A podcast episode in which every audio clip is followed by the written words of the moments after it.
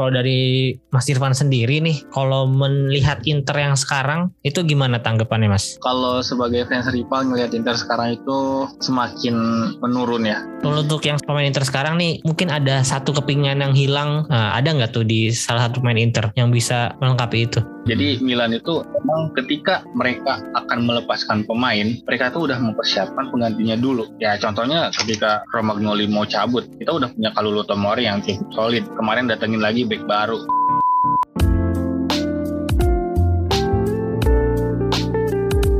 Halo selamat pagi, siang, sore, malam. Kembali lagi di Interisme Podcast Podcast yang bahas berita-berita seputar Inter Yang dikutip dari sosial media dan portal-portal berita olahraga. Kali ini gue ngetek tanggal 26 September Dan hari ini gue gak sendiri lagi nih.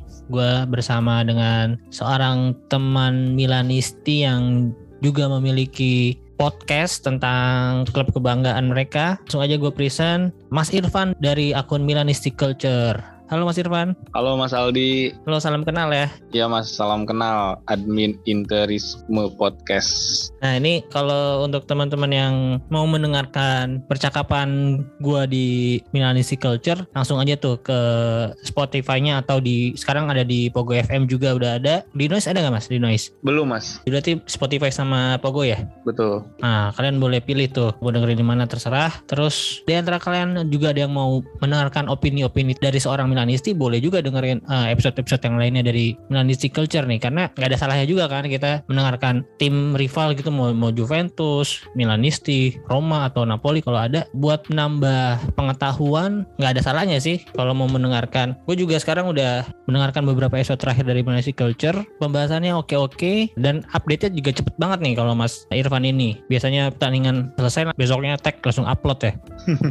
Iya dan itu tuh sebetulnya susah banget mas nyari waktu yang nemunya karena kan kalau gue narasumbernya ganti-ganti ya tiap match gitu kan. Terus juga nyari orang yang nonton pertandingan itu kadang susah juga. Apalagi kalau matchnya itu lawan tim-tim kecil itu susah banget nyari yang mau ngebahas pertandingan itu. Hmm, jadi Milanese Culture ini kan awalnya kalau gua nggak salah ya, awalnya dari fanpage dulu ya. sebetulnya gini mas. Awalnya Milanisti Culture itu. Jadi gue itu fans Milan yang ketika Bantar era itu gue udah gak ngikutin Milan. Gue lebih ke ngikutin Madrid karena kan sering banget tuh masuk final ya. Hmm, mm, mm. dan pemainnya juga bintang-bintang. Tapi gue bukan Madridista yang garis keras. Ya cuma ngikutin aja gitu. Pilihan kedua lah kalau di dukungan gitu. Nah waktu itu ketika Ibra balik gue baru mulai lagi ngikutin Milan. Kenapa nih Ibra kok bisa balik? Berarti kan ada sesuatu yang akan dimulai gitu kan. Gue optimismenya tumbuh lagi di situ. Nah kebetulan ketika gue udah mulai-mulai nonton video YouTube-nya kalau pertandingan AC Milannya gue nggak nggak nonton ya. Begadang-begadang itu gue belum nonton. Tapi ketika Ibra balik gue udah mulai nonton lagi tuh. Kebetulannya gue waktu itu putus mas cewek. Waduh, jadi masalah permintaan nih. Hmm, nah gue kan butuh sesuatu untuk dialihkan ya. Karena kan Hmm. biasanya gue telepon sama dia jalan atau ya pergi gitu kan. Nah ini gue nggak udah nggak punya nih putus nih. Nah gue butuh pengalihan dan gue bikin podcast ini. Bikin podcast gue tadinya cuma ngomong sendiri aja tapi gue pikir kok capek ngomong sendiri doang. Dan akhirnya gue bikin Instagram. Nah Instagram itu gue awalnya rajin banget mas. Bikin giveaway giveaway gitu biar followersnya tambah banyak gitu kan. Dan gue bisa ngajak orang-orang buat ngisi di podcast gue itu. Nah tadinya gue tuh karena nggak punya Twitter juga jadi kalau mau posting itu nunggu akun lain buat posting mas. Misalkan fanspage ini posting Benacer cedera gitu. Gue baru posting karena gue nunggu fanspage lain dulu karena gue nggak punya sumber kan waktu itu. Mhm. Nah setelah itu gue dikasih tahu sama orang sama Milanisti yang udah senior lagi. Katanya kalau mau cari berita itu di Twitter download aja. Nah dari situ mulai deh saya download Twitter.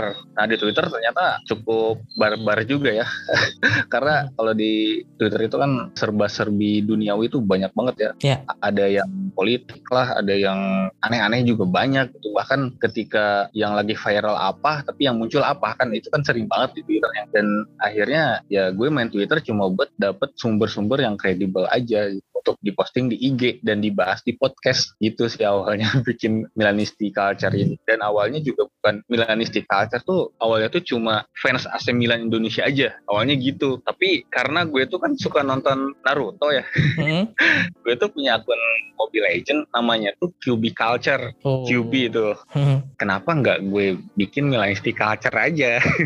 Ya udah tuh gue pakai Milanisti Culture. Dan ternyata namanya itu cukup menjual ya. Jadi ya alhamdulillah naik terus gitu walaupun pelan-pelan seperti itu sih mas dari patah hati awalnya Ya menarik ya dari patah hati jadi ya kreativitas lah saya jadi jadi konten sekarang ya konten creator. Hmm. Nah kalau gua tarik ke belakang lagi nih tadi kan awalnya dari Real Madrid dulu nih. Nah sebenarnya tuh jadi fansnya itu Milan dulu atau Madrid dulu nih dan itu kapan mulainya? sama seperti Mas Aldi ya gue itu dulu kenal bola itu dari PS2 karena waktu kecil itu suka diajak sama abang-abangan di kampung buat main PS gitu. Walaupun gue yang bayarin karena dia yang ngajarin gue buat PS nah di situ gue suka pemain AC Milan itu karena atributnya tuh penuh-penuh tuh merah-merah. Ya. waktu itu kan AC Milan waktu zaman 2000 sampai 2007-an tuh pemainnya tuh bagus-bagus ya. Nah Mhm. dari situ gue sering banget pakai AC Milan waktu main PS dan bapak gue juga kan suka beli koran bola atau kalau pulang kerja nah gue bacain tuh gue paling tertarik sama berita AC Milan dan pertama kali gue nonton AC Milan itu ketika Real Madrid ketemu sama AC Milan Di Liga Champion ya. Iya, yang waktu itu Pirlo tendangan dari jarak jauh dan ketika kakak udah pindah di Real Madrid itu pertama kali gue nonton dua tim yang gue suka sampai sekarang. Dari saat itu gue mikir kok ada ya yang bisa ngalahin Real Madrid, ternyata AC Milan. Nah gue makin dong makin suka sama AC Milan. Tapi kan kalau Real Madrid ini waktu Milan di Bantar Era sering main di Liga Champion ya. Ya, Jadi gue sering ya. nonton gitu kan. Mm-mm. Heeh, sering disiarin karena kan ada di TV lokal. Nah, gue lebih sering nonton Real Madrid karena dia main di Liga Champion. Kalau di La Liga mah gue jarang nonton juga sama. Mhm. Dan sebetulnya ketika yang pertama dibeliin jersey itu gue bukan jersey AC Milan, bukan jersey Real Madrid, tapi jersinya Chievo Verona. Oh menarik Yang- banget tuh warna kuning. Ya, yang Siapa? warna Ada kuning. namesetnya nggak? Pelisier apa? Namesetnya ada nggak? Koradi kalau Oh. Koradi ya. Iya kan? Nah, era-era itu Chievo tuh pernah ngalahin Milan 4-1 kalau nggak salah gue pernah nonton. Dan entah kenapa ya ketika kemarin Chievo bangkrut itu gue ya juga ya agak sedih gitu karena kan itu jersey pertama yang gue punya itu ketika kecil. Jadi gitu Mas, kalau gue ya jersey pertamanya itu Chievo, sukanya sama AC Milan tapi lebih ngikutin Real Madrid gitu. Kompleks ya. Kompleks banget.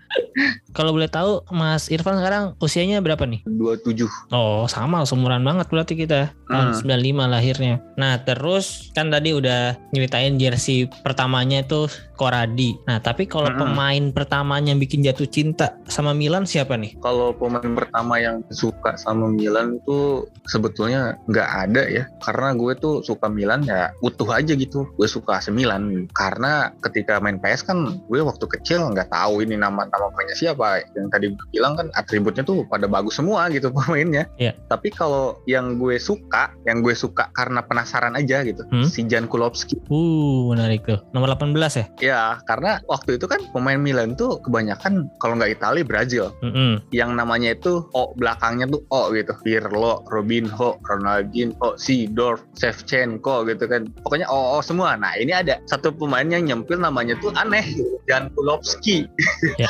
kata gue wah ini aneh nih pemain ini nah waktu itu gue jadiin pemain ini idola gue deh gitu Jan Kulowski bagus kalau gue main PS juga gue jadiin striker ya nggak back lagi nggak Padahal dia posisinya back kiri ya kalau nggak salah ya. Marek Jan Kulowski pemain dari Ceko back kiri ya kalau nggak salah ya dia. Iya, dia tuh dulu waktu di Udin itu jadi gelandang serang malah di Milan Oh. jadi back kiri ngegeser Maldini ke back tengah. Iya iya itu cukup ikonik sih nih pemain zaman-zaman itu main winning eleven atau PES ya emang bagus dia. Mm-mm, kita kan sumbernya PES ya. Mm-mm. Lebih masuk game ya pokoknya era-era kita mah ya. Oke, kalau balik lagi ke millennial culture-nya nih, mulai kapan merambah dunia podcast ya? Sebetulnya gue itu awalnya Hmm. dulu tuh waktu sama mantan itu dia tuh yang ngasih rekomendasi ke gue katanya kalau lagi gabut dengerin podcast aja. Nah gue dikenalin sama Spotify. Mm-mm. Katanya dengerin aja tuh kamu kan suka horor dengerin You See What I See.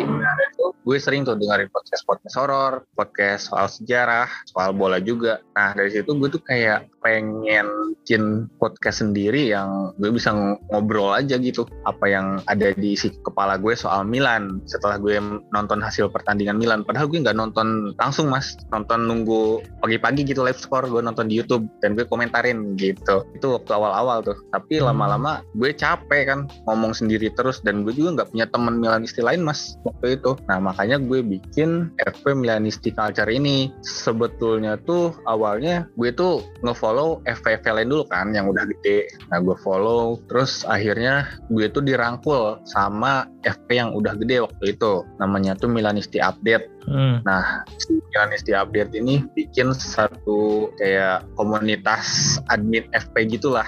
Nah, di situ gue tuh followersnya paling sedikit, Mas. Cuma 30 orangan lah kalau waktu itu tuh kalau nggak salah. Nah, waktu itu gue tuh sering ngajak live IG ke FP-FP lain, FPAS Roma, Parma, Juve, biar followers gue naik kan gitu. Biar banyak temen yang mau isi podcast gue. Tadinya gitu niatnya. Nah, setelah itu followers gue udah agak ratusan dan karena kan sebetulnya kita ngedukung satu klub itu belum tentu cara kita ngedukung itu sama. Ketika kita bikin satu grup admin-admin FP itu, saya tuh ngerasa kurang nyaman mas. Karena di situ ada beberapa hal yang kayaknya kita terlalu maksain buat jadi satu arah gitu. Padahal sebetulnya enggak. Kita ngedukung klub yang sama tapi caranya beda ya udah nggak apa-apa. Akhirnya saya keluar tuh dari komunitas itu. Dan saya sampai sekarang itu mandiri aja gitu.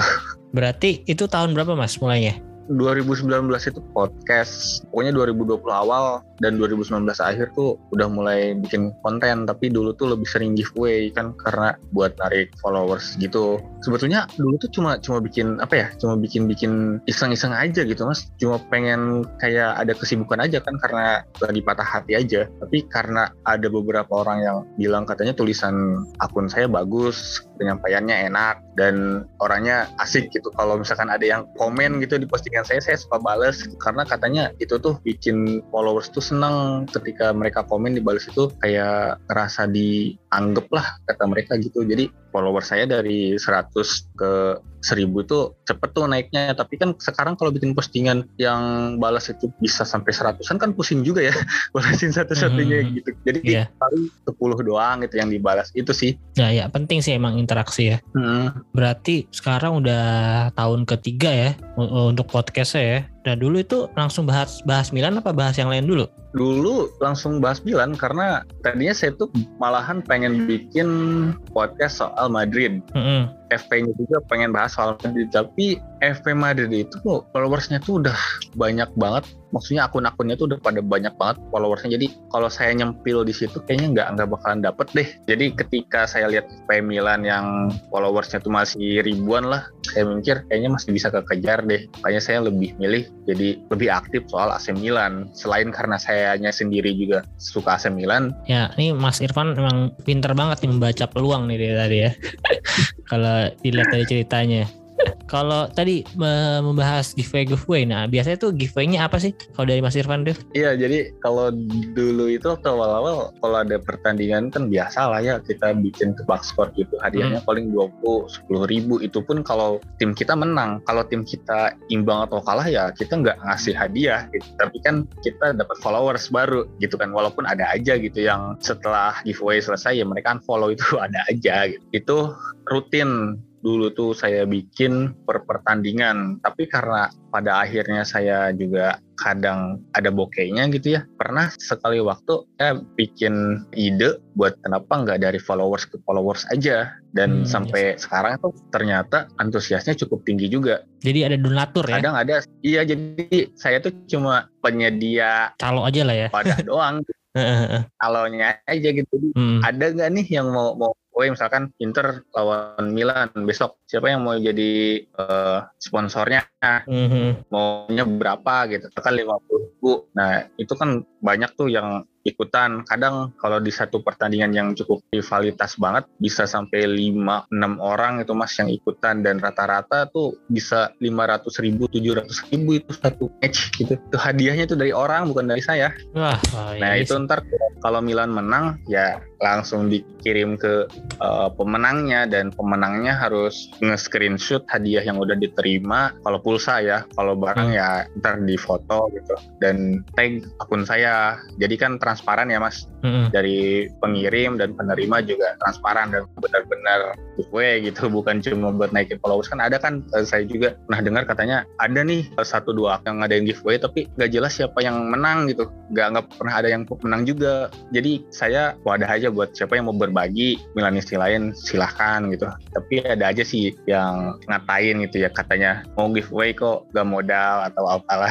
gitu. Itu ada aja sih. Ya pasti bakal ada pro kontra sih mau hal sebaik apa pun pasti akan ada yang kayak gitu betul padahal saya sendiri nggak motong biaya itunya juga enggak gitu iya. saya cuma cuma ngasih syarat nih kalau misalkan mau ikut giveaway harus follow sponsornya ini ini ini gitu iya jadi ya nggak ngambil keuntungan ya? Nggak enggak, ada, enggak sama hmm. sekali. Iya. Murni dari pengirim ke penerima, clear semua transparan. Oke, kalau gitu Mas ini berarti dari awal tuh sendirian doang nih bentuk Milanese Culture ini? Sebetulnya saya itu punya dua akun ya Mas, kan dulu tuh saya sempet di akun FP yang ini itu kena ban. Mm -hmm. Nah setelah itu saya bikin akun baru dong. Nah di akun baru ini ya udah saya ngerintis dari nol tuh Mas, sampai akhirnya ke 2000 followers. Namanya tuh Zona Milanisti. Lalu akhirnya akun saya yang lama itu balik.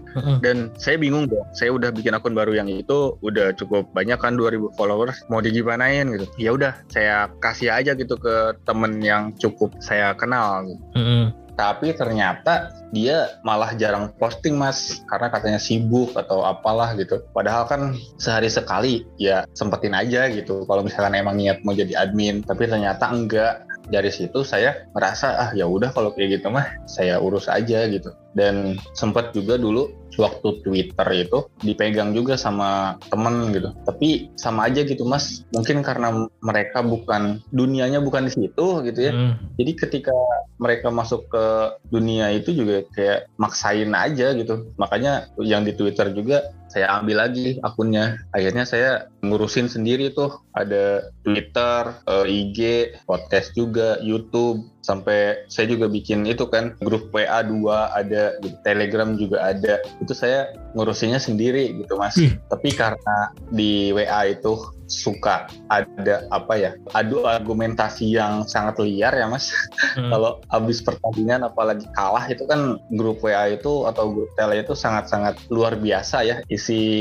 chatnya kadang menghujat pelatih atau pemainnya nah situ saya milih tuh beberapa admin. Satu grup WA saya punya admin 10 orang gitu agar ada orang-orang yang bisa uh, jadi penengah ketika suasana grup itu nggak terkontrol kayak gitu sih mas. Hmm. jadi ya iya dan setelah itu juga saya kan ada ide ya buat bikin kaos kaos Melanistic Culture.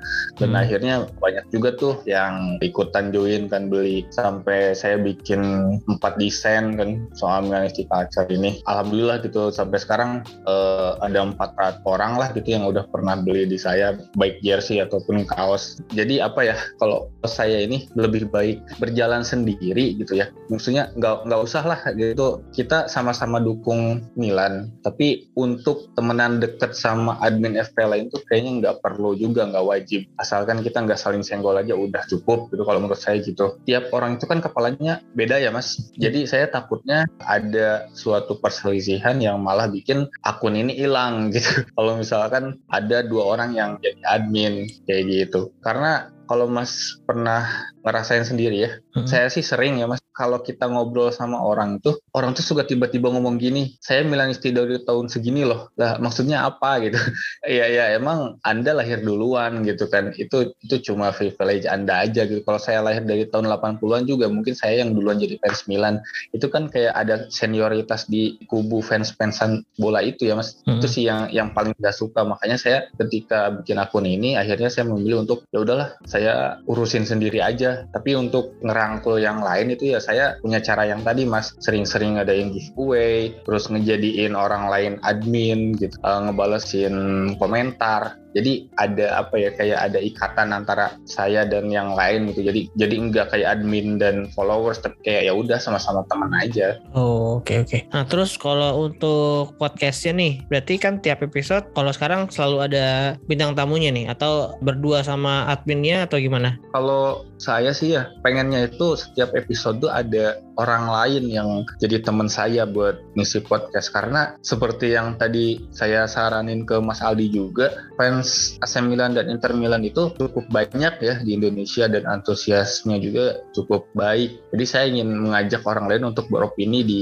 podcast yang nggak seberapa itu gitu kan. Tapi kalau misalkan emang lagi nggak ada orang yang bisa diajak ya saya ngisi sendiri aja. Walaupun kadang isinya cuma keluh kesah saya aja gitu soal AC Milan yang lagi kalah atau kalau lagi menang juga. Malah saya bingung mas kalau lagi menang tuh bahasnya apa gitu.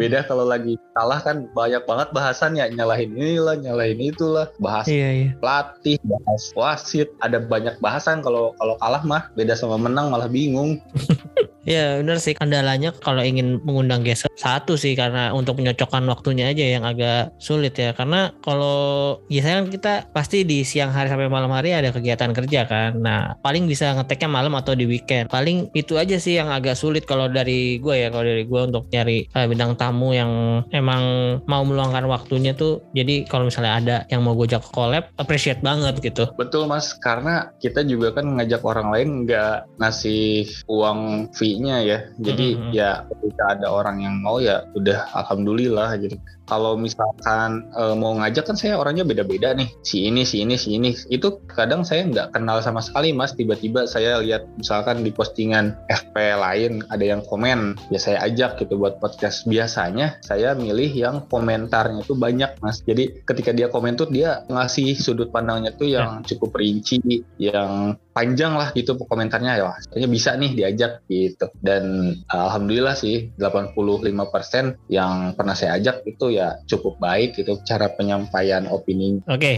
next nih kalau bahas bintang tamu, kalau dari Mas Irfan sendiri bintang tamu yang paling berkesan tuh ada nggak? Siapa? Maksudnya nggak usah siapa spesifiknya gitu. Ceritanya apa gitu yang paling berkesan tuh? Kalau gue sih untuk bintang tamu yang paling berkesan biasanya ya sama admin juga seperti Mas Aldi ini karena wawasannya tentang apa yang dia suka itu cukup dalam ya. Jadi kita ketika ngobrol tuh bisa sampai bahkan lupa waktu untuk membahas tentang tentang dunia sepak bola. Itu yang pertama yang berkesan ya buat gue. Terus yang kedua itu cewek mas. Hmm. Biasanya ya kalau cewek yang bisa ngomongin soal bola itu kan jarang ya. Nah ini ada gue pernah ngobrol sama fans Chelsea namanya Hana. Dia tuh tahu banget soal Chelsea gitu. Dan ketika gue ajak ngobrol tuh dia kayak ngasih sesuatu yang sebelumnya tuh nggak gue tahu di media. Gitu. Kalau kita kan kalau sebelum podcast juga pasti kan ngeriset dulu ya yeah. tentang Chelsea gimana gimana gitu. Kayak Mas aja tadi tadi pengajak saya pasti kan ngeriset dulu tentang Milan apa-apa-apanya kan pasti hmm. ada sedikit-sedikit. Nah itu dan ada juga namanya Nurisa dia tuh Milanisti yang cukup aktif juga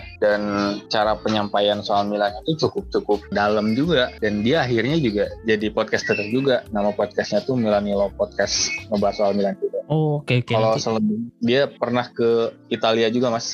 Jadi boleh tuh diajak tuh itu rekomendasi banget. Temu Pirlo, Inzaghi, sama Bonaventura, pemain-pemain oh, lain deh. Boleh boleh nih nanti. Nanti bakal gua reach untuk gua ajak podcast juga nih. Mbak siapa tadi? Mbak Nurisa. Next siapa lagi? Dia juga orangnya ram. Uh, lalu fans Milan yang udah dukung Milan dari tahun 90-an tapi nggak gila hormat mas jadi dia itu ngasih kita sesuatu yang nggak kita ketahui dari koran, dari TV karena dia ngalamin sendiri saat itu jadi fans Milan seperti apa. Beda dengan kita kan Mas, kita lahir tahun 95-an aja. Kita tahu bola baru 2000-an. Kita kan lebih tahu soal pertandingan-pertandingan tahun 90-an itu paling dari baca, dari nonton YouTube gitu kan. Yeah. Sedangkan mereka itu ngalamin sendiri Mas gitu. Mereka nonton langsung. Kalau AC Milan kan sangat identik dengan final yang ngalahin Barca itu 4-0. Itu banyak orang yang jadi fans Milan Milan ketika final itu mas bayangin kita belum lahir gitu kan 94 kalau nggak salah kita belum lahir dan mereka udah jadi fans Milan. Itu kan ada sebuah hal yang kayaknya insight baru gitu buat kita. Oh ternyata di tahun segituan jadi fans Milan kayak gini ya. Ternyata Milan waktu itu kayak gini ya. Jadi gitu sih kalau kalau yang bikin berkesan itu admin cewek dan fans Milan yang udah lama banget. Tapi mereka nggak gila hormat tapi mereka ngasih sesuatu kita yang membuat kita tuh menghormati dia gitu gitu mas. Ya respect banget sih kalau ya sama orang-orang yang kayak gitu ya mm-hmm. jadi dia ada di masa itu itu yang hmm. bikin saya respect oke okay. nah ini untuk kalau Mas Irfan mau ngajak Interisti lagi ya coba aja nih yang pasti kenal kan Alexa Safira di kayaknya susah deh Mas kalau diajak konten sih mau biasanya coba aja di reach iya, di Instagram. udah udah ngisi di TV juga ya? Iya kemarin dia sempet diundang di Metro TV beberapa kali lah kalau nggak salah. Saya sempat follow juga mas. Cuma karena Rex suka follow cewek itu kan kadang suka ada lewat di timeline itu hal-hal yang cewek suka ya. Kadang ada berita gosip lah apa jadi akhirnya saya unfollow lagi. Oke okay, terus nah sebenarnya kan tadi di awal Mas Irfan udah cerita nih emang suka dengerin podcast. Nah podcast favoritnya hmm. apa sih sebenarnya horor itu yang UC 1000 kalau sekarang itu lebih suka podcast malam Kliwon oh ya uh, uh-huh. box to box uh -huh. tapi nggak terlalu ya kebanyakan bahas MU dan saya cuma belajar gimana caranya buat lebih lancar ngobrol aja sama orang dengerin box to box itu karena mereka kan profesional ya beda ya. sama yeah. saya gitu gitu sih saya dengerin podcast lain karena pengen belajar aja gimana caranya ngomong itu sih bukan keisi materinya karena saya juga nggak terlalu suka kan MU Arsenal nggak masuk lah masih di saya gitu kan saya, saya lebih suka bahas dengerin podcastnya Mas gitu ya atau Signora podcast karena kan masih satu liga ya jadi yeah. saya paham juga gitu kalau misalkan Mas bahas soal uh, Gagliardini gitu kan dia lore-nya jadi saya tahu karena saya juga kenal gitu kan tahu gitu dia. Kalau misalkan box to box bahas soal Arsenal uh, eh, MU ya saya juga nggak tahu gitu nontonnya juga enggak. Jadi kalau misalkan sukanya ya lebih ke yang udah profesional itu karena saya bisa belajar gimana caranya ngomong. Tapi kalau misalkan isi materinya saya lebih suka podcast seperti Interisme Podcast ini terus Signora Podcast atau GGMU atau GGMU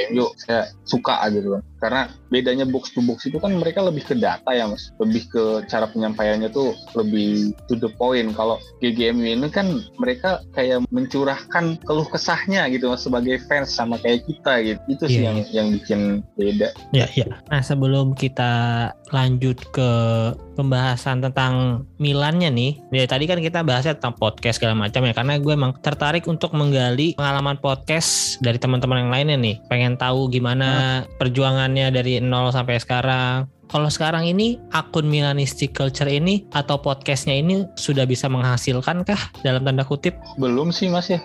Kalau untuk podcastnya itu dulu pernah kan bikin kayak iklan dari anchornya sendiri kan itu ada hmm. uangnya ya. Yeah. Dan itu pun kan dicairinnya agak ribet ya. Hmm. Jadi ya udah gitu, ya membeku aja gitu. Nggak, nggak ada uangnya sama sekali bikin podcast kayak gini nih. Menyalurkan apa yang ingin kita sampaikan aja. Karena kan ketika kita ngetik kan agak pegel juga ya. Berarti dari yang anchornya itu belum dicairin aja nih, masih ngendap di akun anchornya? Iya, masih ngendap. Soalnya juga kan cairinnya juga agak ribet ya. Ini gue sih mau berbagi aja ya, karena gue juga punya pengalaman yang sama. Ya hmm. harus cairnya tuh pakai rekening US bisanya. Iya. Kalau gue sih emang udah dicairin, karena gue oh, baca-baca dari banyak lah akun YouTube dari artikel-artikel.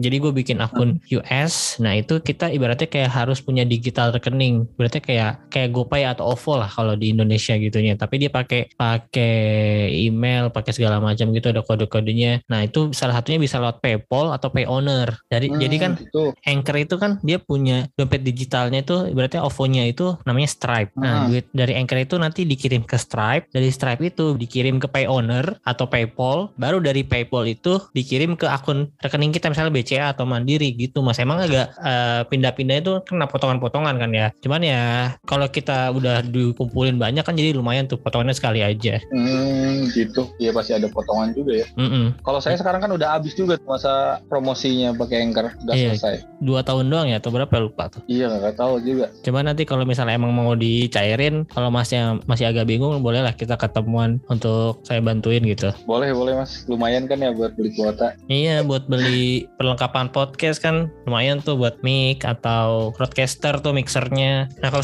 sejauh ini uh, tag podcastnya pakai apa aja mas? Masih HP sih mas. HP sama headset aja ya? Iya, saya juga ada sih keinginan buat bikin podcast kayak checking kita gitu ya, punya studio, mm -hmm. punya peralatannya. Cuma kayaknya itu bukan prioritas sekarang gitu. Iya sih. Ya pokoknya ya dengan modal seadanya sih apa pun uh, tergantung kontennya kan. Kualitas mah bisa uh, meningkat seiring waktu lah nanti gampang kalau untuk segi kualitas suaranya mah nomor dua lah. Yang penting kan kita menyajikan kontennya yang benar-benar kita dari hati lah ya ibaratnya gitu. Hmm, dan konsisten itu sih. Yep, itu dia. Konsisten mau di YouTube, Anchor, Spotify ya kuncinya emang konsisten sih. Di Instagram pun kalau mau dapat engagement yang tinggi harus ngepost tiap hari mau nggak mau ya. Betul karena apa ya, kalau FP Milan gitu ya, atau FP bola lain lah gitu. Misalkan nih, ada berita Ibrahimovic cedera, itu 10 EP ngeberitain hal yang sama mas. Iya. Dalam satu waktu gitu, makanya kita harus cepet-cepetan sebetulnya gitu. Mm-hmm. Jadi ketika orang lain baca di FP lain tuh, ya ini mah udah diposting sama FP Milan Culture gitu. Jadi yang komen di bawah banyak itu sih. Dan harus punya ciri khas sih mas kalau bikin konten gitu. Nggak paling bagus, nggak apa-apa. Yang penting beda punya ciri khas katanya sih gitu ya ini kalau kalian teman-teman pernah dengerin juga uh, ini dari Panji Pragiwaksono pernah bilang ya sedikit lebih hmm. beda lebih bagus ya beda sedikit lebih bagus hmm, betul walaupun ya ada aja produk hmm. nah tapi kalau dari Instagram sendiri kan untuk saat ini followersnya Minimalistic Culture udah tujuh ribuan nih nah itu hmm. udah ada kayak uh, apa gitu brand-brand yang minta pet promote ada nggak mas? Kalau pet promote sih paling casing-casing HP atau kayak baju gitu itu juga saya narifinnya nggak terlalu mahal ya cuma dua puluh ribu doang kalau untuk dari pendapatan IG sih saya lebih ke dari jualan baju atau jersey itu mas jadi pemasukan saya. Tapi kan namanya itu cuma sampingan doang kan hmm. awal itu saya sama sekali idealis mas. Saya tuh nggak mau nyari duit dari Instagram. Saya nggak mau duit awalnya gitu mas. Tapi waktu itu ada masalah nih. Ada salah satu akun FP Milan yang nipu followersnya. Jadi ada orang yang beli jersey gitu hoodie uangnya udah ditransfer tapi barangnya nggak dikirim. Dari situ saya ya kesel aja gitu kok punya followers. Malah ditipu malah patin gitu mas. Di situ saya tergerak untuk ya udahlah gue mulai jualan aja. Nggak usah untung banyak-banyak. Yang penting mah orang kalau mau beli jersey sekarang udah tahu ada tempatnya dan terpercaya. Makanya saya jualan tuh. Baru dari lebaran kemarin mulai jualan dan itu pun karena ada kasus penipuan itu saya jadi maju lah jadi jualan jersey. Ya setuju sih setuju. Jadi emang kita sebagai ya bisa dibilang content creator lah ya tujuan hmm. utamanya sih emang sebenarnya kalau gue ya kalau gue untuk memberi informasi untuk emang menyalurkan hobi menyalurkan pendapat opini. Selain itu kalau untuk keuntungan ya memang nggak terlalu diprioritaskan. Kalau misalnya kita dapat ibaratnya uh, cuan lah gitu ya alhamdulillah kalau emang belum rezekinya belum dari situ ya nggak apa-apa juga. Kita cuma melakukan hal yang kita sukain aja ya. Iya betul mas. Saya dulu sangat-sangat idealis banget soal itu saya nggak mau nyari uang dari konten ini karena takutnya niat saya jadi beda gitu kalau iya, kalau nanti, terkait uang. Iya iya. Kalau gitu untuk Mas Irfan sendiri nih ada nggak nih targetnya atau goalsnya dalam berpodcast ini nih? Kalau goalsnya itu ya mungkin bisa punya studio kayak ciping kita gitu ya Mas. Cuma untuk sekarang itu bukan prioritas saya dulu. Masih ada kepentingan lain. Tapi untuk ke sananya saya juga pengen aktif di YouTube, bisa ngebahas soal Milan dan ke depannya mungkin saya ingin hidup saya itu tentang Milan aja gitu. Hidupnya tuh ngonten bikin video bikin postingan di IG terus bisa live IG bisa ngadain space kayak gitu gitulah kayaknya. Apa ya? Sangat-sangat bahagia kayaknya ya. kalau misalkan sehari-hari tuh selalu tentang Milan. Bahkan hidup aja gitu dari kesukaan kita tuh kayaknya enak banget gitu menjalani amin amin. Semoga suatu saat nanti bisa terwujud targetnya Mas Irfan nih ya. Amin. Ya nggak usah muluk-muluk kayak di Corbuzier lah ya. Yang viewersnya bisa jutaan tiap episode ya puluhan ribu lah cukup gitu. Sampai iya. punya IG jualan jersey ada aja yang beli terus dapet adsense dari YouTube. Ya gitu-gitu selama ya mungkin bisa bisa apa podcaster di box to box itu kan goals juga tuh. Nah kalau boleh tahu emang untuk saat ini Mas Irfan ini usaha atau kerja? Saya kerja sih. Tapi salut loh Mas Irfan nih untuk seorang pekerja bisa membagi banyak waktunya nih untuk bikin konten Instagram, bikin konten podcast, terus ngawasin admin-admin di WA itu kan pasti butuh waktu walaupun memang uh, bisa sambil kerja ya, cuman itu kan butuh ekstra energi juga ya. Betul mas, dan ini adalah pengalihan yang sangat ampuh untuk segera move on. Eh jangan lama-lama lah mas ininya mengalihkannya. Coba sambil ini nih sambil ya jadi bintang tamu ya kan bisa dilanjut ke mana gitu obrolannya. ya ya. Kan ya pasti ada lah yang interestnya selain selain Milan kan. Pasti kan fans Milan banyak yang diundang. Cuman kan selain ngomongin Milan kan bisa ada yang siapa ada hobi yang sama juga. Makanan olahraga yang lainnya kan bisa dicari tuh dari ya selain teman kan bisa jadi jodoh juga siapa tahu. Tapi kebanyakan yang jadi bintang tamu kan cowok. Iya sih Oke, ya udah. Uh, mungkin pembahasan tentang podcastnya kita bisa lanjutin nanti kalau kita collab lagi. Gue mau coba membahas ke Milannya nih. Untuk sekarang Milan ini kan ya walaupun kemarin terakhir lawan Napoli kalah, kalau dibandingkan musim lalu, menurut gue dari sudut pandang Intristi sih tambah solid ya Milan ini ya. Terutama Pioli semakin percaya diri sama timnya, Tonali Benacer makin kompak. Itu jadi kalau menurut gue dua pivot terbaik lah di Serie A musim ini. Apalagi Tonali ya. Dua-duanya lah, Benacer sama Tonali sempat struggle untuk dapat peran utama. Waktu itu ada Casey, ada Hakan Calhanoglu. Sekarang mereka udah sangat step up. Nah, kalau dari Mas Irfan sendiri gimana nih Milan yang sekarang apakah lebih baik daripada yang musim kemarin? Tentu. Kalau saya jawabnya gini, Mas. Kebanyakan pandit bola itu ngebandingin Milan sama tim kebanggaan mereka di IPL ya. Padahal kalau lebih apple to apple ya kalau mau membandingkan itu klub musim ini dan klub sebelumnya. Ya. Harusnya gitu kan. Hmm. Jadi saya nggak suka kalau misalkan ada yang ngebanding Milan dengan klub lain itu bahkan dengan Inter sendiri. Karena Milan itu punya jalurnya sendiri. Kalau kita ngelihat Bandar era seperti apa di mana kita uh, finish di peringkat ke-10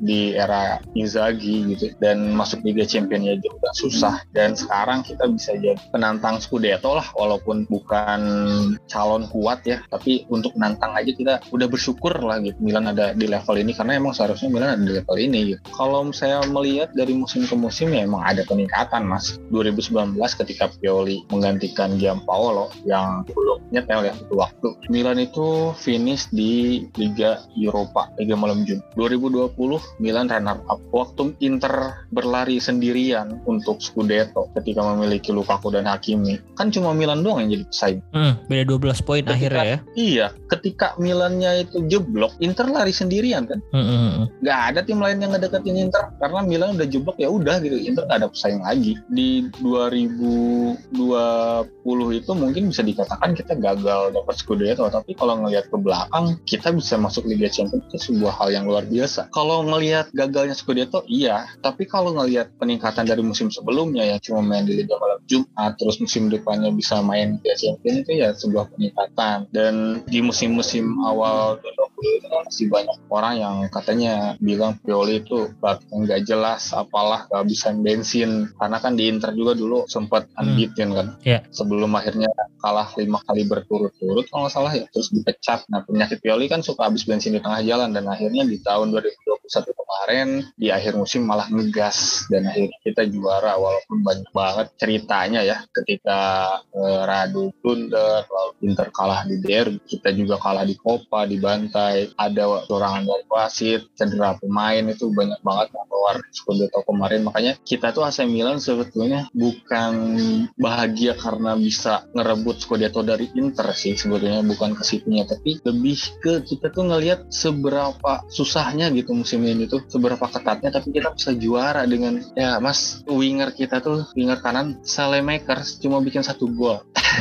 Dan Brahim Diaz tiga gol doang. Sampai IMF kita tuh yang main si Casey si Krunic. Hmm. winger kanan Mesias Castillejo itu di luar ekspektasi banget mas. Itu kayak aduh Ante Rebic winger kiri cuma bikin dua gol mas. Kebanyakan cedera dan itu tuh golnya tuh gol yang penyelamat banget. Satu gol dia itu bikin imbang lawan Juve satunya lagi bikin imbang lawan Salernitana. Itu kan hal-hal yang di luar logika gitu. Setelah itu Rebic hilang. Lalu gol di menit akhirnya Tonali yang Acerbi senyum. Itu hmm. nonton di waktu sahur kita sampai ngomong kasar wah ampun ya wah.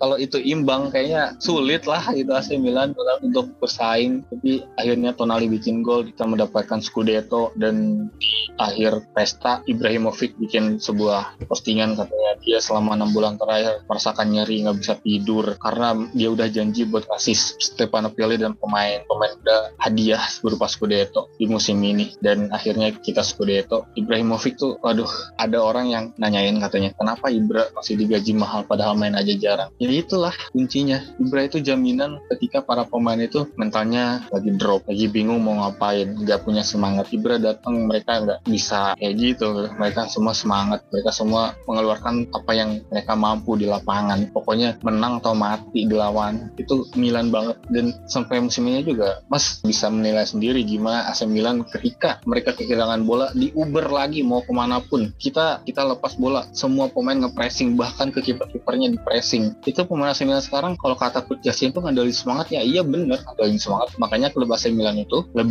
mengutamakan untuk merekrut pemain-pemain muda. Karena buat sprint-sprint kayak gitu ya pemain muda masih masih nurut stamina juga masih banyak. Bahkan seorang Giroud aja gue masih inget ketika golnya dia ke gawang Inter musim lalu yang gol pertama ya kalau salah kan itu dia ngepressing si Alexis ya, Sanchez sampai yeah. ke lini. Ya itu kan seorang Giroud yang udah bapak-bapak 35 tahun ngepressing sampai lini tengah. Itu kan luar biasa banget. Yeah, yeah. itu sih yang yang bikin AC Milan sekarang tuh beda sama Banter era dulu. Ada rasa haus kemenangan ada rasa tanggung jawab mengenakan jersey merah hitam. Dan ketika satu pemain itu diajak ribut ya pasti pemain lain tuh pada datang. Bahkan Tonali Benacer Tomori mainan aja sampai maju ke depan. Itu buat ngebela satu pemain. Waktu kemarin ke Farad di senggol lawan Napoli kan dia guling-guling tuh hmm. katanya penalti. Terus dicolek sama Krunic langsung bangun ngajak ribut. Yang lainnya pada nyamperin Tomori hmm. Tonali pada nyamperin ngapain lu gitu-gitu. Itu kan sebuah kekompakan banget gitu loh. Itu yang yang kita suka dari Milan sekarang. Dan bahkan ketika kemarin kita kalah dari Napoli aja kita nggak kalah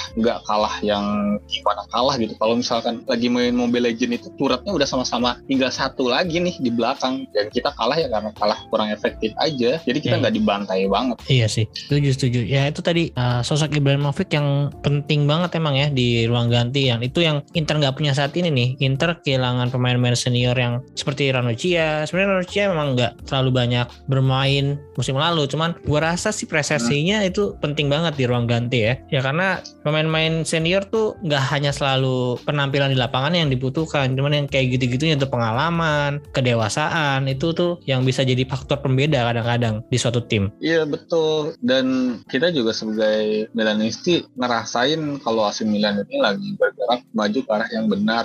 Jadi ada target-target yang memang menjadi target yang realistis aja bagi klub kan kemarin juga ada wawancara dari Maldini katanya gini kalau saya ngerekrut Botman berarti saya nggak ngerekrut CDK katanya gitu ini kan sebuah jawaban buat para fans yang di bursa transfer pengen si A lah si B lah yang bahkan yang pemain gratis aja nggak benar-benar gratis sekarang bang harus yeah. bayar um, keinginan gajinya terus agen juga gitu. mm -hmm. itu juga hal-hal yang sebetulnya nggak fans lain tahu makanya ketika Maldini ngejaga banget peraturan yang ditetapkan oleh pemilik klub kan Maldini karyawan. Maldini itu kerja gitu. Dia cuma menetapkan apa yang diperintahkan oleh atasannya gitu. Kalau dulu kan Elliot sekarang udah Redbird jadi pembatasan gaji ini ya sangat-sangat diatur. Bahkan pemain seperti Casey, Romagnoli, uh, Hakan gitu kan Donnarumma ketika mereka sudah meminta gaji yang lebih tinggi tapi manajemen ngerasa gaji mereka di sini gitu batasannya ya kalau misalnya mau pergi silahkan gitu. Kita nggak bisa ngasih lebih dari itu. Bukan berarti anda tidak layak tapi kami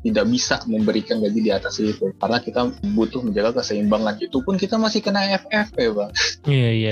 Kan kita nasib tim-tim Serie A ya agak gimana ya? Karena kita cuma bisa mengandalkan sharing dari TV yang juga nggak terlalu besar ya. Sama peringkat 18 sampai 20 Liga Inggris saja masih kalah yang peringkat pertamanya. E, dari pendapatan stadion bukan punya kita sendiri stadionnya agak susah juga makanya iya. untuk cari keuntungan yang lebih kan. Ya kebanyakan kan stadion di Italia itu kan punya Pemkot. Mm -hmm. makanya ketika kemarin ada berita Inter dan Milan akan membangun stadion di 2027 udah rampung itu ya gue sangat-sangat suka walaupun banyak kontra dan pro-nya. Katanya kenapa harus segabung sama Inter? Yang menurut gue ya itu di sana ada uniknya tuh di situ. Karena kita satu stadion bisa menjadi ikon karena Milan dan itu nggak bisa dipisahin sebetulnya walaupun rivalitasnya sangat tinggi Iya sih benar-benar setuju. Kalau di negara lain kan kayak Atletico dan Madrid kan Madrid. stadionnya beda malah jadi Hmm. asik menurut gue. Hmm. Mending di stadion aja. Oke, next nih. Kalau dari Mas Irfan sendiri nih, kalau melihat Inter yang sekarang itu gimana tanggapannya, Mas? Kalau sebagai fans rival ngelihat Inter sekarang itu semakin menurun ya. Ya. Kelihatan banget kehilangan Perisic tuh sangat berpengaruh banget. Karena apa ya? Inter itu kenapa setiap musim selalu kehilangan pemain intinya. Sedangkan klub besar itu kalau emang mau bersaing untuk juara ya pemain intinya itu dipertahankan. Kalau misalkan ada yang pergi juga harus diganti dengan pemain yang minimal sepadan lah. Sedangkan Inter kan malah mendatangkan pemain-pemain yang masih hijau ya. Hmm. Belanova ya sangat jauh kualitasnya dengan Perisic. Uh, lalu ada juga Gosen di luar ekspektasi. Bahkan kemarin katanya mau dijual ke Leverkusen ya kalau nggak salah. Iya. Dumfries juga sekarang lagi kencang-kencangnya mau dijual ke MU. Darmian ya Darmian sebatas pemain yang bisa ngehandle aja gitu. Menurut gue bukan pemain spesial Setuju. dan gue ngelihat Inter itu sebetulnya kalau full ya startingnya full lagi pada on fire tuh bagus cuma kedalaman squadnya tuh jomplang Korea juga bukan pemain yang bisa diandalkan ketika big match Lautaro bisa bermain dengan Lukaku tapi dengan Zeko kayaknya kurang banget chemistry-nya. Lalu inkonsisten dari Hakan Calhanoglu yang gak bisa menggantiin peran Erikson itu sangat jauh. Miki mungkin bisa ya tapi pemain yang udah cukup tua menurut gue selain cederanya juga bak- bakalan konsisten juga. Tapi so far Inter ini bisa lah untuk jadi pesaing juara. Cuma mungkin pemain intinya ini jangan sampai ada yang absen lebih dari dua pemain mungkin ya kalau tiap match. Karena kekuatan Inter ini kan ada di starting eleven-nya itu yang sangat menakutkan. Kalau gue berharap sih ya Inter ini akan tetap berada di papan atas karena ketika Inter dan Milan ada di papan atas itu kayaknya dunia itu sangat-sangat menyoroti rivalitas ini ya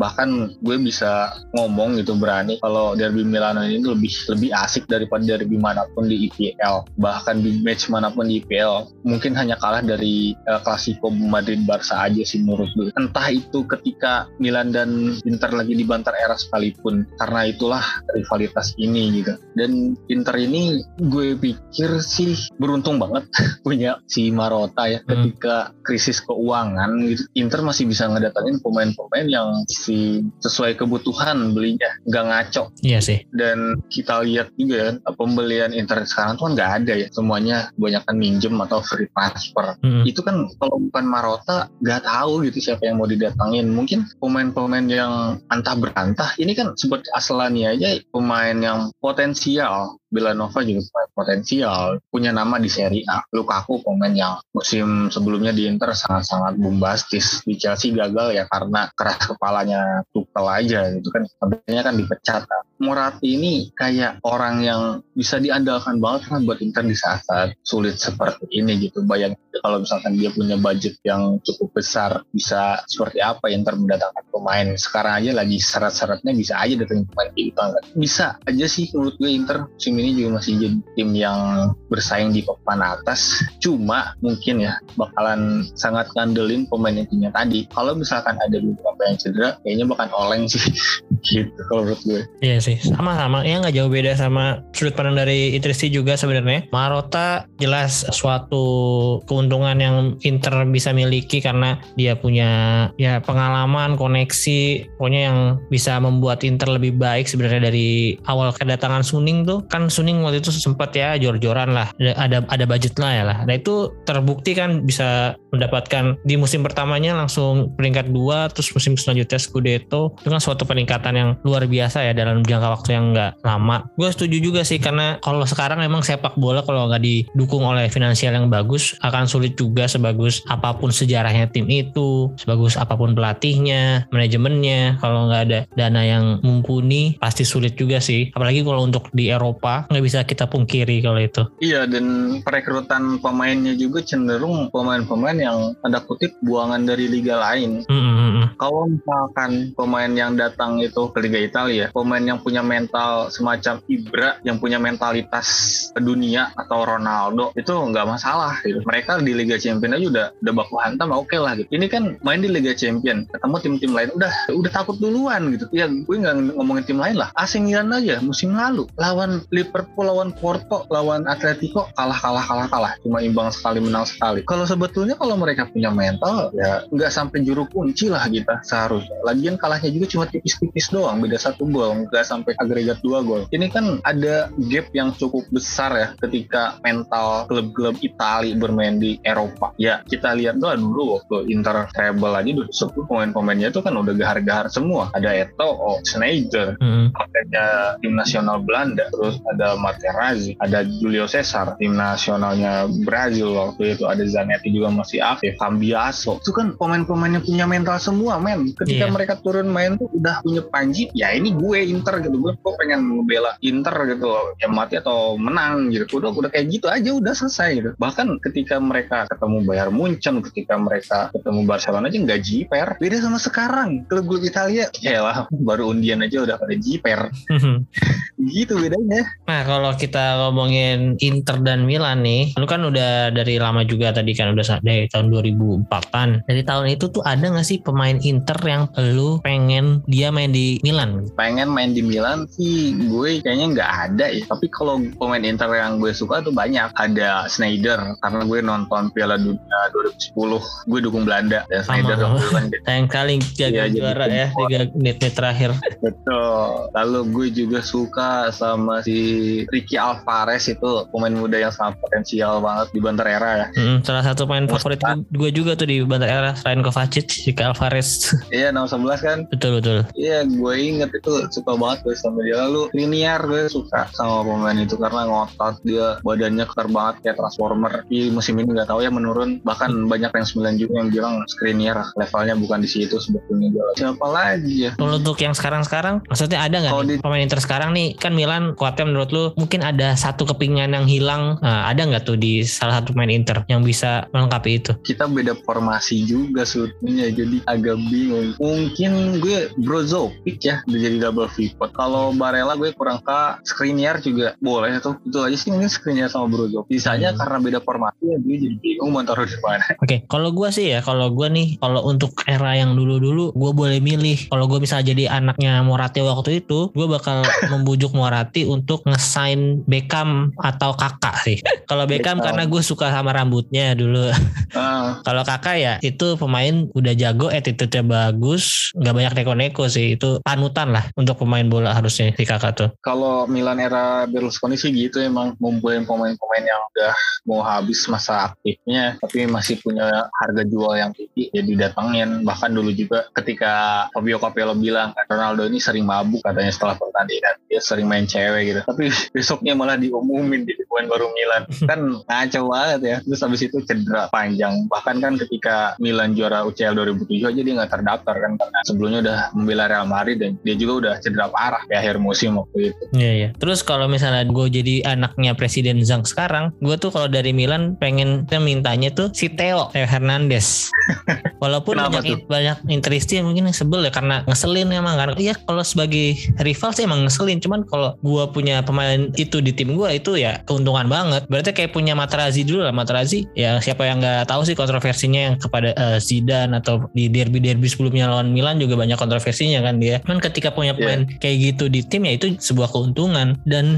Theo itu dari secara skill oke okay banget. Dia tuh ke Milan tuh musim berapa ya? 2018 ya? Atau 19? 19. 19 ya dari pinjaman dari Madrid juga kan. Akhirnya dipermanenkan. Beli dia. Oh, langsung dibeli ya? Iya karena waktu itu Madrid malah datengin si Mendy kan. Uh, uh, Nah itu dari pas dia masih mentahnya aja itu gue udah suka karena dia agresif semangatnya tuh nggak habis-habis gitu dari awal sampai akhir pertandingan nge ngejar bola terus walaupun memang eh, kadang-kadang klamsi ceroboh. Cuman gue punya suatu impian tuh kalau dia diduetin sama Hakimi kanannya Hakimi kirinya Theo tuh bakal ngeri banget sih kalau secara offense gue nggak tahu secara defense gimana. Iya tapi keduanya akhirnya nggak dipakai juga kan iya di Madrid sayang banget sih. Ya emang nggak sabaran aja sih kalau menurut gue Madrid ya. Maunya yang udah langsung mateng gitu. Iya sekarang juga kan Theo jadi wakil kapten karena dia tuh pemain yang selalu main 90 menit jarang diganti juga karena ya cadangannya juga beda jauh ya. Adanya Balotore doang. Dulu punya Diego Dalot yang mungkin gak jauh-jauh amat levelnya tapi dia pengen stay di MU dan Milan juga udah ngejual si Kerkes yang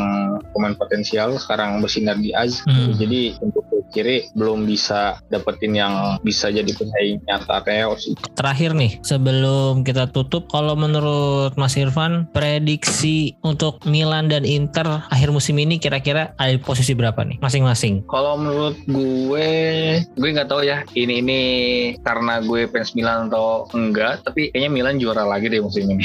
Apa apa ya kan emang karena, sudut pandangnya kan emang boleh beda nih. Uh, karena menurut gue Milan ketika kalah pun masih masih bisa memberikan perlawanan gitu. Gak kalah banget lah ya kalau menurut gue. Kalaupun misalkan tim lain yang juara juga ya bakalan sampai juara terakhir lah buat persaingannya. Untuk kedua mungkin kayaknya Napoli ya. Mm-hmm. Ketiga Inter, keempat Juve sih tetap. Ya, Juve kadang-kadang di awal-awal mogok, tar di tengah-tengah agak ngegas ya. Iya tapi selama pelatihnya Allegri sih menurut gue nggak bakal jauh dari peringkat empat sih paling, paling saingan sama si AS Roma buat peringkat itu. Malah Lazio juga. Kalau Inter sih menurut gue bisa juga jadi runner up asal ya pemain intinya jangan banyak cedera gitu aja. Iya iya. Kalau di Liga kalo, Champion nih, kira-kira Milan bisa sampai mana? Kalau di Liga Champion menurut gue kalau sekarang kan peringkat pertama nih, maksudnya kalau lihat dari Chelsea, Dinamo Zagreb, Salzburg ya nggak terlalu sulit lah dibandingkan musim kemarin. Kalau Milan maksimal prediksinya sampai mana nih kira-kira musim ini? Kalau dari manajemen sendiri kan yang penting lolos dari grup ya, itu targetnya yang realistis. Kalau dari gue mungkin bisa lah sampai sampai delapan besar karena Maldini juga bilang kita akan membuat dua tim. Jadi satu tim untuk lolos dari fase grup dan nanti setelah lolos kita akan berbenah di Januari untuk memperbaiki apa aja yang kurang dan kita akan menargetkan target yang lebih besar. Itu sih katanya gitu. Jadi kayaknya delapan besar itu sangat-sangat minimal kalau udah fase grup lolos. Ya sih, apalagi kalau lolosnya sebagai juara grup ya, pasti di 16 besar lawannya yang agak lebih ringan. Iya karena yang bikin gue optimis itu sekarang Milan Milan punya pemilik baru ya. Kemarin aja ketika sudah peresmian kan kita langsung datengin Sergio Des ya. Pemain Amerika juga, pemilik Amerika. Pemain yang didatangkan mm -hmm. pertama, pemain Amerika juga. Dan gajinya itu 3,8 juta bang. Mm -hmm. Lebih tinggi dari Leo, lebih tinggi mm -hmm. dari Tonali, Tomori, dan yang lainnya gitu. Dia cuma kalah dari Theo Hernandez doang. Ini kan sebuah pertanda bahwa Red Bull ini mau mengeluarkan budget yang cukup tinggi jika pemain itu memang meyakinkan. Jadi gue optimis kalau misalkan Milan udah lolos aja dulu lah gitu. Di Januari Januari nanti bakalan berbenah kok gue yakin dan target paling minimal itu ya 8 besar. Iya sih iya sih. Gue salut sih sebenarnya sama manajemen Milan. Gue nggak tahu dari dalamnya gimana kondisinya apakah finansialnya udah jauh lebih baik atau masih ada beberapa hutang atau gimana gue kurang tahu ya. Cuman dengan bisa mempertahankan Rafael Leo itu kan tadi belum berapa lama si Maldini beri statement ya kalau uh, Leo ini emang gak dijual kalau ada yang mau beli ya klub-klub nggak usah nawar ke Milan. Itu gue hmm. salut kalau misalnya Milan bisa mempertahankan Rafael Leo ya. Karena biasanya nih tim-tim ya kayak Inter kayak Milan digoda duit 65, 75, 80 itu udah goyah biasanya. Nah ini Milan kabarnya berapa sih Leo ditawarnya? Awalnya 80. Nah ini di atas 60 tuh udah sebenarnya untuk untuk Leo itu maksudnya pemain pemain Liga Italia itu udah harga yang mahal lah ya. Harusnya udah dilepas terus Milan bisa cari pemain lain. Tapi ini dia masih mempertahankan Leo itu suatu uh, good move sih menurut gua. Iya karena AC Milan kan bertumpu pada pemain muda ya bang. Sedangkan pemain muda itu butuh waktu. Kita aja ngelihat Leo ini satu tahun dua tahun tiga tahun lalu itu bukan siapa-siapa. Dia masih seorang pemain muda krempeng yang rambutnya diwarnai coklat nendangnya nendang burung positioningnya nggak jelas. Dan di musim lalu itu dia baru mendapatkan peak performnya ya ketika dia bermain di posisi aslinya sebagai winger kiri. Karena kan di musim sebelumnya Ibra nggak punya cadangan yang mumpuni. Jadi dia yang sering main sebagai striker. Ngedatengin Manjukic di Januari juga malah bapuk juga. Di kontrak 6 bulan gak bikin satu pon gol gitu kan. Sedangkan di musim 2021 kemarin kan Ibra punya cadangannya si Rebic dan Giroud. Jadi dia fokus aja di sisi kiri. Makanya dia langsung bisa mengeluarkan performa terbaiknya musim lalu. Kalau misalkan kita dapat duit misalkan 80 juta atau at least um, kita katakan 90-an lah gitu. Kita bisa beli pemain baru yang punya nama lah gitu. Tapi belum tentu juga ya, langsung nyetel sama permainan Pioli. Dulu waktu kita beli pemain itu nggak kayak di PS kita langsung bisa mainin sebagus apa yang kita hmm. mainkan gitu. Karena pemain itu harus mengenal budaya Italia seperti apa, bahasanya, teman-temannya gimana, bisa bikin nyaman apa enggak. Lebih itu untuk adaptasi bahasanya juga, makanannya juga, sistemnya gimana, pergerakan pemain ABCD-nya gimana, dia juga harus bersaing dengan orang lain di posisi yang sama. Itu tuh satu hal yang ribet. Jadi kalau banyak fans yang bilang kalau uh, Leo dihargain 80 juta udah jual aja kita beli dua tiga pemain baru gampang. Gak segampang itu kita menggantikan seorang Leo yang baru. Bahkan kepergian Casey aja kan sudah di, diantisipasi dengan mendatangkan Tonali, memberikan Tonali menit bermain yang lebih banyak musim lalu. Makanya Casey kurang pokoknya musim lalu tuh tiga pivot Milan itu sering banget gantian Benacer, Tonali dan Frank Kessie. Karena apa? Karena biar ketika Kessie pergi Tonali ini bisa jadi double pivot inti bersama Benacer. Dan sekarang kita di pilihan ketiga ada Pobega. Pobega sekarang diberikan terus kesempatan untuk bermain. Karena apa? Di tahun 2024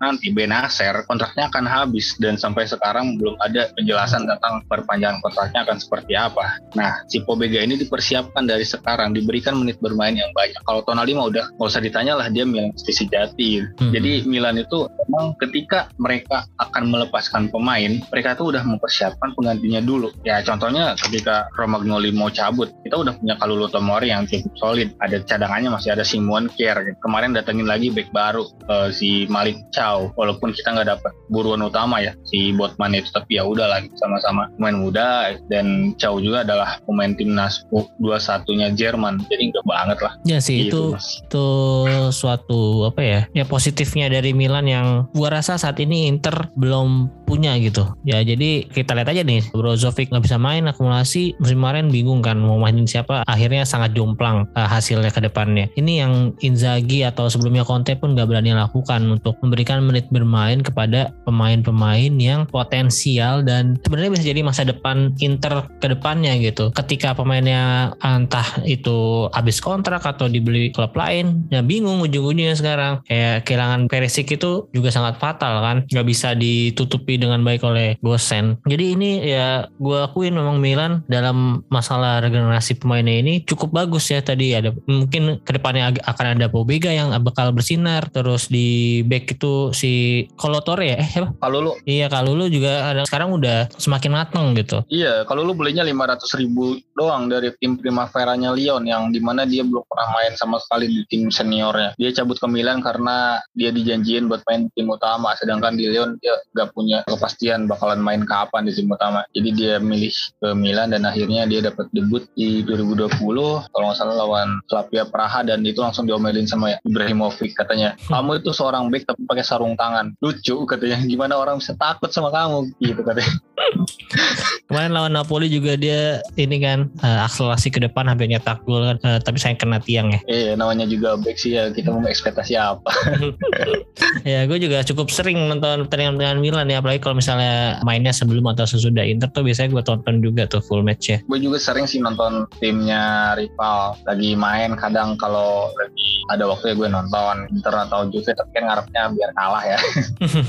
Tadi gue mau ngomentarin soal Inzaghi juga ya. Soal kurangnya dia memberikan kesempatan untuk pemain muda ya, seperti Aslani atau Belanova sebetulnya kan menjadi pelatih di tim besar itu sulit karena apa karena setiap match itu dituntut untuk menang dan main bagus ya itu sedangkan pemain muda nggak bisa memberikan jaminan itu pemain muda itu butuh waktu buat mereka membuat kesalahan mm -hmm. jadi ketika dia bikin kesalahan ya udah biarin karena masih muda gitu. Sedangkan tim-tim besar itu sangat-sangat ketat soal hasil pertandingan. Kamu kalah tiga kali beruntun di satu bulan misalnya. Ya udah pecat. Itu tuh sangat-sangat dekat dengan pemecatan apalagi di Chelsea. Makanya bingung juga kalau jadi pelatih skuadnya itu muda karena dia tuh butuh pemain-pemain yang memang bisa memberikan hasil yang sesuai yang diharapkan tiga poin tapi memainkan permainan yang bagus juga. Dan sistem Inzaghi lagi itu kan yang tadi Mas bilang tuh lebih cair. Mhm. Sepak bola itu kan sebetulnya nggak seindah itu, rumit. Ketika misalkan Brozovic lagi megang bola, si Hakan ke mana, itu kan sebetulnya udah dilatih ketika latihan. Bahkan seorang Brozovic bisa ngoper ke Barella tanpa melihat kan sebetulnya itu udah udah jadi Ya. chemistry kan ketika Mhm. latihan. Ya pertandingan-pertandingan sebelum. Jadi udah hafal Barella bakal gerak ke mana. Nah pemain-pemain yang anak muda ini yang baru-baru ini kan sebetulnya nggak belum dapet hal-hal itu gitu. Makanya butuh waktu. Ketika mereka bikin kesalahan ya udah biarin aja. Sedangkan ketika klub lagi mendapatkan tren buruk, fans kan langsung nyalahinnya ke pelatihnya. Sedangkan skuadnya ya skuad muda. Makanya kan Stefano Pioli ini sangat diapresiasi ya karena kan pemainnya banyak pemain muda. Ya ya, gue juga Ya, salut sih. Iya, sosok-sosok tukang ngomel seperti Simon Kjaer, Florenzi, Bakayoko, Ibrahimovic, Olivier Giroud itu sangat penting di tim karena mereka bisa ngebimbing pemain ini dan disegani itu loh. Di Inter kayaknya sekarang nggak ada ya pemain yang disegani oleh pemain lain mungkin ya. Ya, mungkin itu yang Lukaku kurang. doang. Ya itu yang kurang sih menurut gue ya. Mungkin Lukaku juga karena dia ibaratnya kayak anak baru lagi, belum bisa jadi eh, sosok yang seperti itu. Harusnya sih Mm-mm. memang ya Handanovic ini di, jadi kapten tuh harusnya lebih vokal ya karena dia emang tipenya yang kalem-kalem aja. Gua rasa sih kurang lah untuk jadi penghangat ruang ganti jadi lebih kompak, lebih solid. Itu belum ada yang benar-benar bagus di Inter sosoknya. Oke, ini kalau kita lanjutin terus nggak bakal ada habisnya nih karena seru banget ngobrol sama Mas Irfan ini. Nggak kerasa nih kita udah ngetek sampai jam setengah dua. Jadi mungkin gue harus mengakhiri perbincangan kita nih Mas. Next time sih gue sangat tertarik lagi untuk ngobrol sama Mas Irfan. Kalau bisa sih langsung ya kita nanti ketemuan di satu tempat. Boleh, boleh. Oke, kalau gitu terima kasih banyak untuk Mas Irfan udah meluangkan waktunya. Ya makasih juga buat Mas Aldi nih yang uh, udah ngajak saya buat join di podcastnya. Biasanya kan saya cuma dengerin doang nih, dengerin podcast Mas Aldi yang lagi bahas Inter. Sekarang saya bisa ada nih di episodenya. Makasih banget. Iya mas, ya makasih banyak juga udah dengerin loh. Gue nggak nyangka juga sih waktu tiba-tiba Mas Irfan ini nge-DM lewat Instagram terus bilang kayak gitu. Ya gue ya tersentuh jujur. Oke, semoga podcastnya Mas Irfan nih, Emilanistic Culture, semoga makin berkembang, makin banyak pendengarnya. Tadi ada target yang mau bikin studio dan lain-lainnya, semoga segera tercapai. Amin. Semoga harapan dari Mas Aldi juga bisa tercapai ke depannya. Amin amin. Kalau gitu sekali lagi terima kasih untuk teman-teman yang udah mendengarkan. Arrivederci, Forza Inter. Forza Milan.